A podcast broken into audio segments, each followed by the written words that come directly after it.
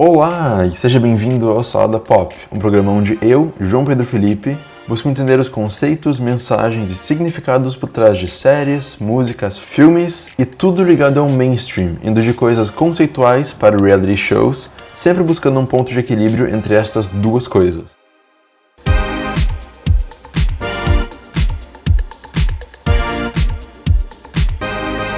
Então, agora que a gente já explicou um pouco melhor como o Smash é nas duas uhum. temporadas que a série tem, a gente pode fazer uma espécie de análise do que funcionou e que não funcionou da série, né?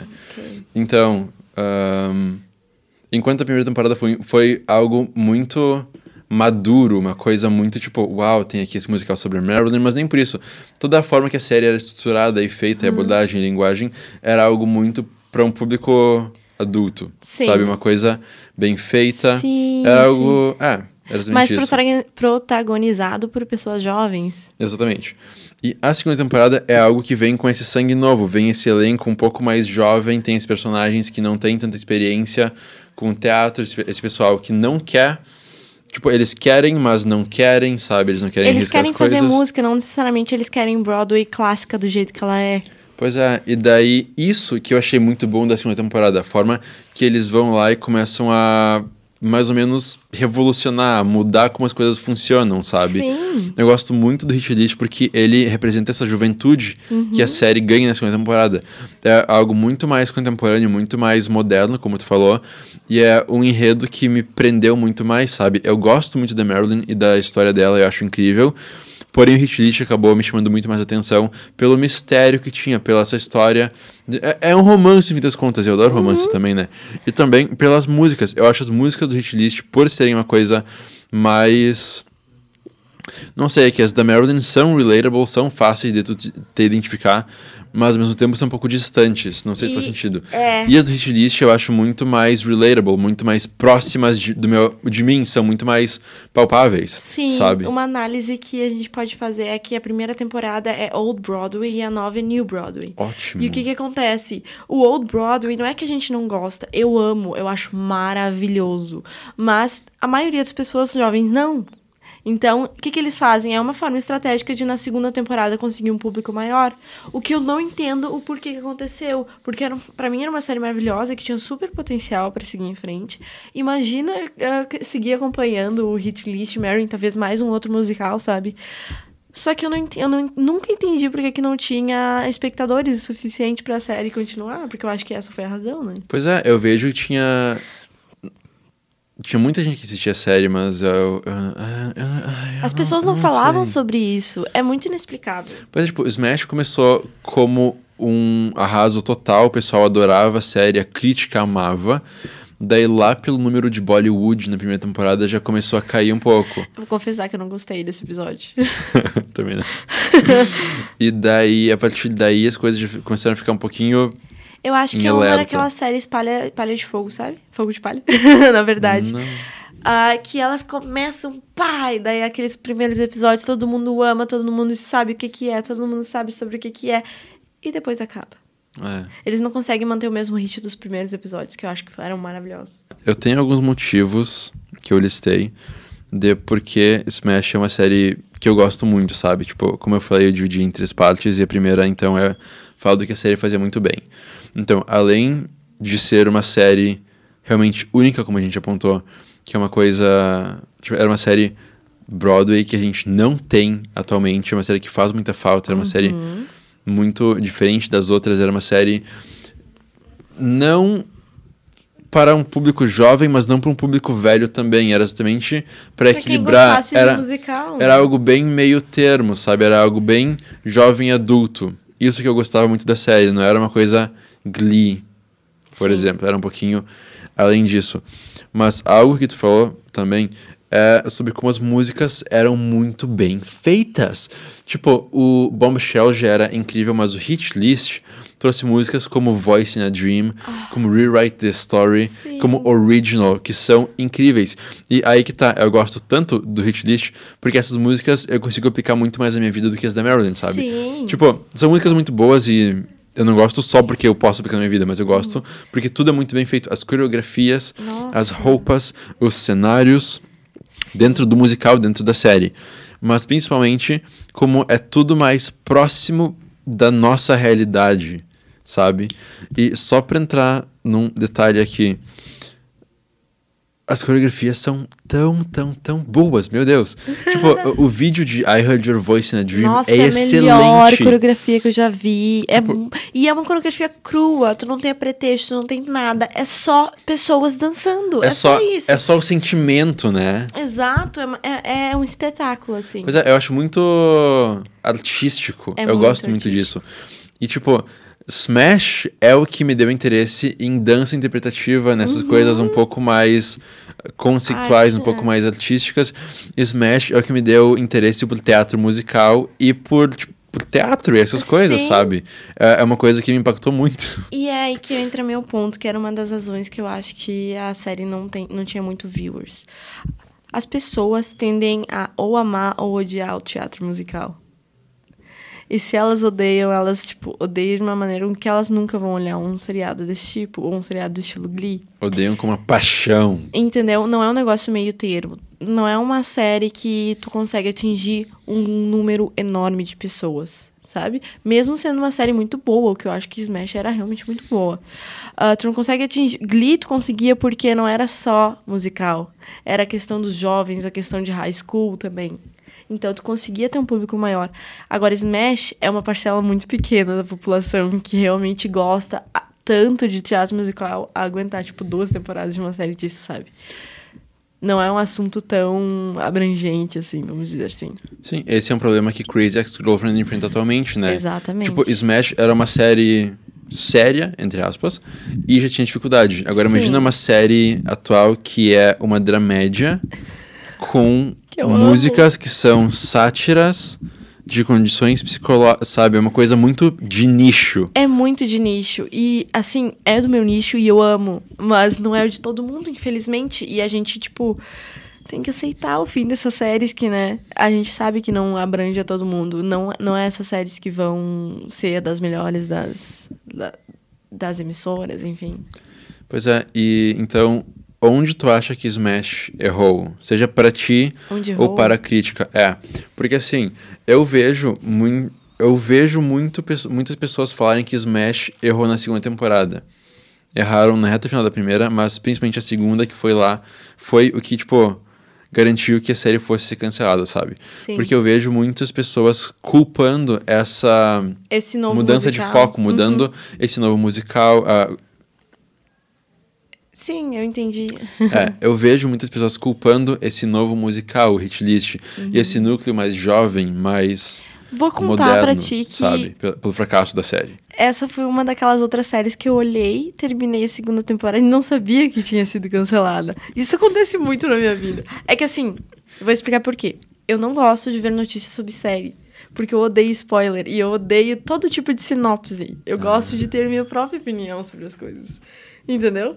Então eu acabo não seguindo muito notícia. Então eu terminei de olhar e eu, tá, mas vai ter próxima temporada, né? E eu fiquei, tipo, muito tempo pensando que ia ter uma próxima temporada. Até eu ver uma coisa no Facebook que não ia ter mais.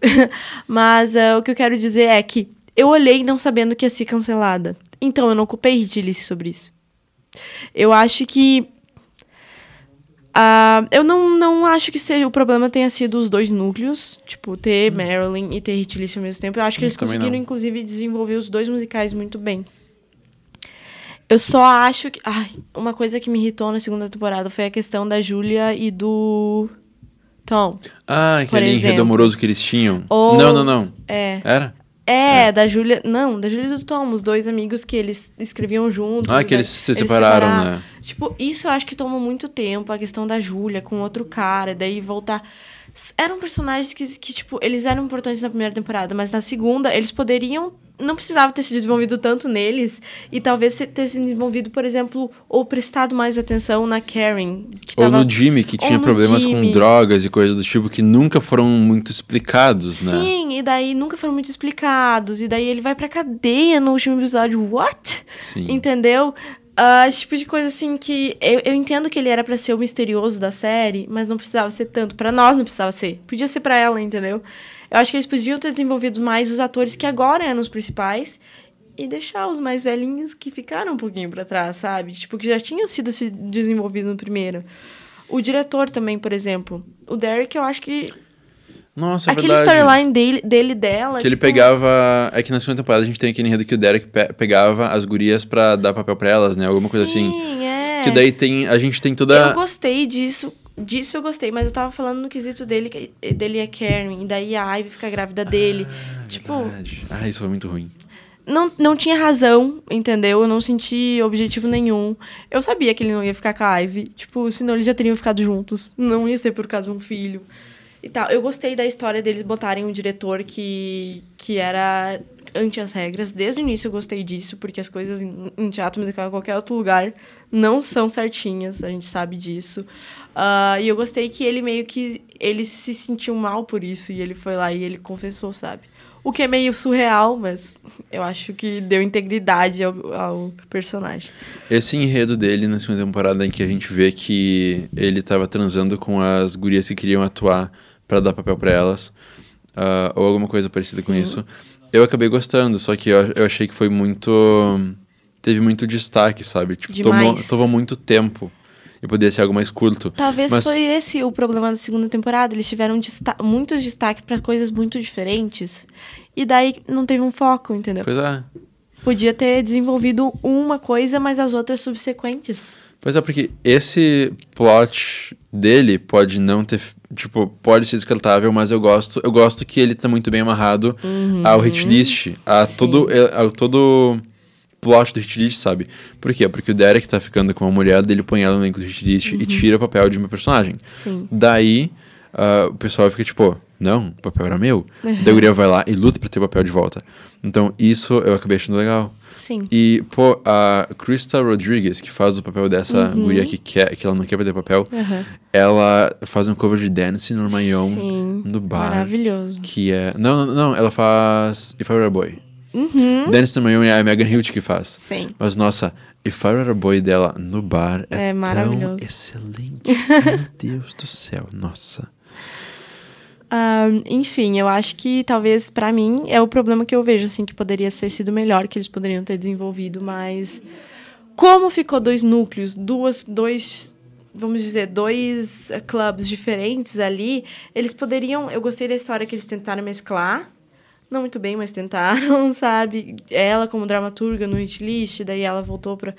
Mas eles desenvolveram muita coisa que eu não achei necessariamente necessária. Ah, verdade, agora que tu falou isso, eu lembrei. Porque a Julia era quem tava por trás do Bombshell, ela e o Tom. Sim. E daí ela foi contratada, contratada pra trabalhar no hit list. Sim. Mas era uma coisa que o pessoal do Bombshell via, tipo, "Ah, como assim tu tá me traindo contra o musical? Sabe? Sim. Isso era muito divertido. Porque era o maior competidor também nos Tonys Awards, Sim. né? Ahm, nossa, eu lembrei agora que no último episódio também voltou o, o cara lá da Julia. O que É? era pra ser o, o marido da Marilyn no musical lá no início. Eu lembrei que aquilo voltou do Nossa, nada. e daí não Pois foi é. explicado aquilo ali. É que, Ele tipo, só voltou aparecendo na porta dela. Smash, com certeza, o final da segunda temporada foi escrito pensando que eles iam ter uma terceira ou alguma coisa do tipo. Sério? Eu, Eu, eu acho que sim, porque... eu acho que sim nesse sentido, mas a música das duas eu acho que não. Porque eu não sabia. Eu fiquei na dúvida. Eu não sabia que ia ser cancelada, mas eu fiquei na dúvida. É, eu acho que, tipo, o que eu tô querendo dizer é Aham. como Heroes, sabe? Eu acho que eles fizeram o episódio inteiro e só depois dele estar pronto que eles descobriram que não iam ser renovados. Ah, entendi. De ter tudo pronto e não ter como mexer naquilo ali. Porque eles têm muitas pontas soltas. O namorado da, eu da que Karen vai preso. É, né? E, a- Sim. e a gente não. Ele se entrega. Pois é, a gente não vê como isso desenvolve. E claro, pode acabar ali, faz sentido, o arco dele termina ali, tá Aham. tudo bem claro, mas poderia continuar muito bem. É. Talvez até eles mesmos não sabiam se Ah. iria continuar ou não, entendeu? Porque quando eu vejo. Tá, tem essas pontas soltas, tem a ponta solta do. Da, tá- da gravidez não é tão solta assim, mas dele ir pra prisão e do cara voltar lá no final também. Mas quando eu vejo a apresentação da Karen e da Ivy no Tony, e eu vejo a letra daquela música, tipo, aquilo é um closure pra mim. Qual que elas cantam no Tony? Eu lembro que elas cantam Broadway Here I Come, mas é o elenco do Hit List Uhum. Não, é a última música, é a última música do último episódio. Elas estão as duas de vestidos prateados. Ah, ah, tá. Eu, eu lembro, mas não lembro. Não é. Mas Não é Smash que elas cantam, a É, música? Smash. Cause I wanna be Tipo, Smash. É, né? Entendeu? É Smash. E daí ela fala assim. ah, elas dão um tchauzinho, elas falam, eu espero que você tenha gostado no meio da música, sabe? Verdade. Que me deixou na dúvida, daí eu fui pesquisar se tinha sido cancelado ou não, entendeu? Essa música é muito meta. É muito. Foi muito, tipo assim, foi feita pro final da série pra mim. Não Sim. teria como ser outra. Eu tava vendo aqui, a segunda temporada tem, tipo, tem metade das... Não, peraí, deixa eu Tem confirmar. metade do quê? Não, não, a segunda tem mais músicas, eu pensei que ela tivesse menos. Tem mais? São dois musicais, né? Sim, a segunda tem 51. E qual é a- o nome da, da última? É Smash, tu falou, né? É. Smash. É tipo, peraí. É que o álbum não tá em ordem, be sabe? Tem Smash. Cut, Print, Moving On, que é maravilhosa. Ah, é a, prim- a Tem- primeira, não é? É. A primeira música. Tem Let Me Be Your Star, On Broadway, Don't Dream It's Over, Brother Here I Come, Aham. Caught in the Storm. Ah, É muita música boa, gente. Se vocês não querem, sei lá, arriscar a série de vez, mas tentem escutar os, os... Os álbuns, Os álbuns. das temporadas. Tem no Spotify Tem no. Spotify, exatamente. E são bem curtinhos. Tipo, Glee tem umas 120 músicas, eu não tô Não. Glee eu tinha todos os temporada. CD. Tem muita música, tem 500 músicas. Uou. Pois é, Smash tem, tipo, 120. É Total. só isso. Nada demais. Vocês não precisam escutar todas. Tem uma que é Everybody Loves You Now, que eu gosto muito. Hum. Mas I Can't Let Go, com a Jennifer Hudson. Sim, é maravilhosa. Maravilhosa. Nossa, muito boa.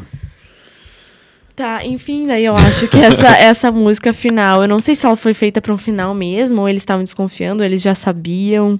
Não sei, mas pra mim pareceu um closure, entendeu? Ainda mais quando eu olho hoje, eu vejo, tipo, ah, realmente tem umas dicas ali, entendeu? Pois é, eu acho que eu vou assistir Smash por, tipo, pela quinta vez. Eu também tô afim de chegar em casa e fazer isso. Pois é, eu acho muito boa. Mas, então. A gente já falou um pouco sobre isso, né? Uhum. Mas. Eu acho. ai, Eu não sei como chegar nesse assunto. Fale. Mas eu queria falar sobre a falta que Smash faz. Como a gente comentou durante o episódio, Smash é uma série muito única. E assim, depois que eu virei órfão de Smash, eu busquei conforto nos braços de outros, como qualquer pessoa faz. Mas então, eu fui ver Empire pensando, ah, vai ser tipo Smash. Não. Não. Empire é tipo, é business musical. Aham. T- Não é musical de teatro musical, é musical, tipo, indústria Musical, fonográfica. é. Pois é.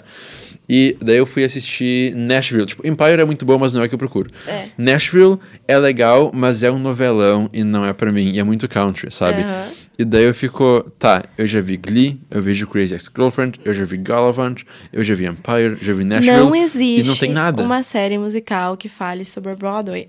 Foi Isso. a única, foi Smash, e não Isso sei se faz muita falta. Pois é. E eu, outra, um link que eu queria puxar é. A única coisa que eu vi de musical na TV e no cinema foi os últimos musicais que foram lançados. Verdade. Teve Into the Woods, eu acho, em 2016. Tá. La La Land, 2017. Tá, é, e tem os musicais The Great, uh, Greatest Showman. E tem, e tem os musicais feitos pra. Não musicais feitos para, mas a Fox e a NBC têm feito vários ahm, musicais ao vivo Aham. no- nos Estados Unidos. Eles fizeram Jesus Christ Superstar, Sim, fizeram. Grease e algum, fizeram. Aquele que tem a. a Rocky Horror Picture Show. Uhum, maravilhoso, E eu amo esse musical. Tá, mas o que o meu ponto era que como é eles esses até os filmes de Hollywood que são tipo wow, assim, filmes com budgets enormes, como eles são jogados de lado. Eu não digo La Land, por exemplo, La Land foi muito bem ah, falado sobre, mas como eles são jogados de lado em comparação aos outros filmes, sabe? Tipo, eu sinto que parece que teatro musical está morrendo. E eu não quero que isso aconteça, tipo, porque todas as representações que nós temos parece que nunca são suficientes. Parece que nunca engatam, né? Sim, nunca tem Eu oportunidades. tava olhando Into the Woods, meu Deus, que filme maravilhoso! Como eles conseguiram fazer aquilo? E ninguém fala sobre Into the Woods. Sim. Ai, bom. Então, eu, eu estou órfã de teatro musical. Eu acho interessante porque eu acho que a gente tá tendo um momento muito. A gente tá tendo um boom de coisas novas. Uhum. Vai ter uma série do cara de La La Land, que vai ser um musical também pra Netflix. Então isso me deixa esperançoso. Ok. Mas eu acho que desde La La Land a gente pode ver um uptick, a gente pode ver as coisas subindo um pouquinho mais, sabe? Eu acho que até La La Land, isso, claro, é só a minha opinião. Mas eu acho que até La La Land o pessoal tava meio in the dark, tava no escuro, assim, sobre, tipo, o que são musicais. Dever esse filme deixou tudo, deixou um pouco mais mainstream, algo que Sim. não tava tão na boca do povo, sabe? Sim, porque La La Land também foi feito de maneira mais mainstream. Não é a mesma coisa que The Greatest Showman, que nem Sim. foi agora, que é muito mais musical clássico. Sim, claro. Pois é. É e- aquele negócio de Old Broadway e New Broadway. Eu acho que o New Broadway é a única maneira de a gente chamar a pessoa pra esse tipo de, de programa, enfim. Pois é, eu acho que programas com um molde inspirado por La La Land, de repente, podem ter uma chance bem grande de irritar no futuro.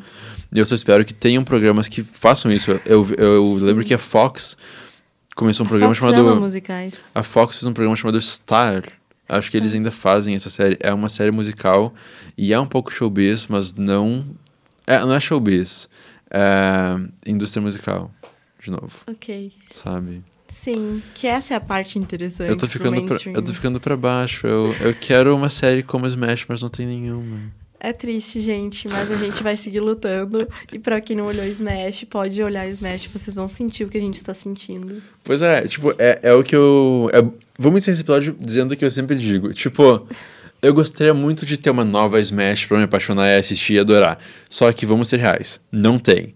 Não tem uma série tão boa como Tele Rock, não tem uma and Creation, não tem um The Office. Então eu vou fazer o que eu sempre faço, né? Eu chego em casa e vou ver essas séries até não aguentar mais, porque eu sei que elas são boas e elas são, tipo. Inigualáveis por enquanto, não tem nenhuma que seja tipo a nova Smash ou alguma coisa assim. Eu então acho que por um as- bom tempo vendo as não vai ter, infelizmente. É. Bom, com essa nova Fall Season, eu infelizmente tenho que concordar, porque tem cada, tem cada bomba nessa Ah, Fall Season sim. aqui, meu Deus. Bom, então, eu espero que tenha dado pra entender alguma coisa. A gente divagou bastante, mas. Acho que ficou Normal. claro também o que a gente quis dizer, né? Tipo, Smash, no Sim. fim das contas, era uma série muito boa, muito bem feita, com alguns problemas aqui e ali, algumas dificuldades, mas ahm, isso era aliviado com as músicas, com a qualidade do trabalho que eles entregavam semanalmente, sabe? Sim. E eu Com acho a qualidade que. dos musicais, eu acho. É, também. E eu acho que, mesmo tendo uma audiência muito pequena, é uma coisa que vai pra frente, assim, com um, um legado bacana. Bacana. Sabe? Eu vejo que. Eu vejo que. É que os atores saíram dali também, foram fazer suas próprias séries. Sim, e eu vejo que é uma é. série que a comunidade LGBT ainda gosta muito, a gente cultiva muito essa série. Então, tipo, não vai morrer. Pô, eu tava vendo Champions, uma série da NBC recentemente.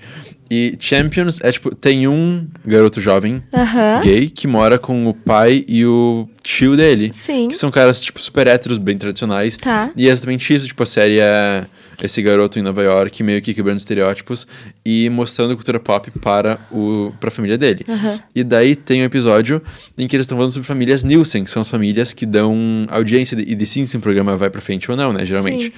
E daí o tio, o tio do guri diz, tipo, ah, fala com tal pessoa, aquela pessoa era fazia parte de uma família Nielsen.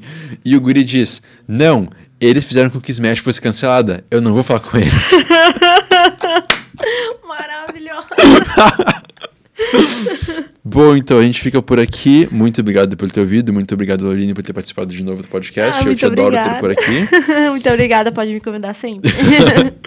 Bom, e é isso aí, até mais, gente. Opa, só mais um aviso. Os episódios novos do podcast entrarão em hiato até o dia 11 de setembro, quando eu volto com uma cobertura repleta de novidades da Fall Season, época de estreia e retorno de vários seriados. Até lá, eu vou lançar alguns episódios bônus no feed, então fiquem de olho. O Salada Pop é um programa produzido pela Agência Experimental de Comunicação Social da Universidade de Santa Cruz do Sul, produzido por Gabriel Steindorf e coordenado por Diego Weigelt. Músicas por Felipe Fontoura.